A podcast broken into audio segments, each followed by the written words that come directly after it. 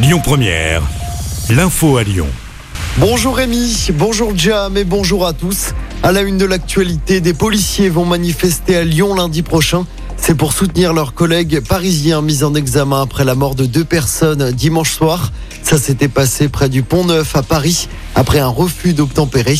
À Lyon, les agents vont réclamer la légitime défense.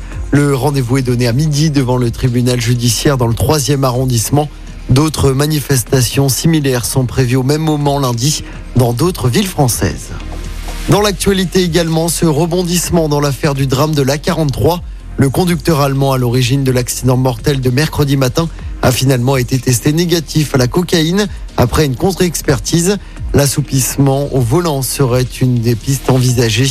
Il a été mis en examen hier. Un accident qui, pour rappel, a coûté la vie à un patrouilleur et qui a fait deux blessés près de Bourgoin. Un des deux blessés est d'ailleurs toujours entre la vie et la mort. Le conducteur a été placé sous contrôle judiciaire.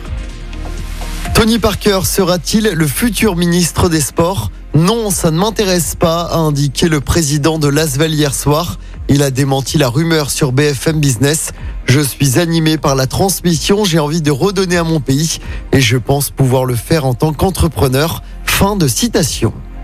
Lyon va devenir une ville climatiquement neutre. La candidature de notre ville a été retenue par la Commission européenne.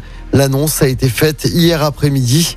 Concrètement, d'ici 2030, l'enjeu sera de réduire drastiquement les émissions de CO2 alors que 6 millions de tonnes de dioxyde de carbone sont émises chaque année dans l'agglomération lyonnaise.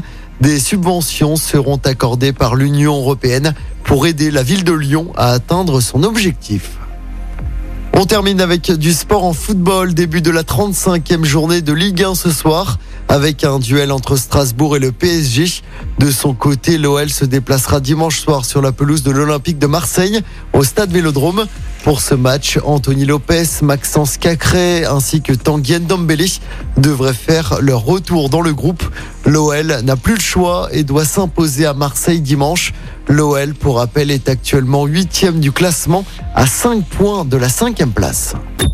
Écoutez votre radio Lyon Première en direct sur l'application Lyon Première, lyonpremière.fr et bien sûr à Lyon sur 90.2 FM et en DAB+. Lyon Première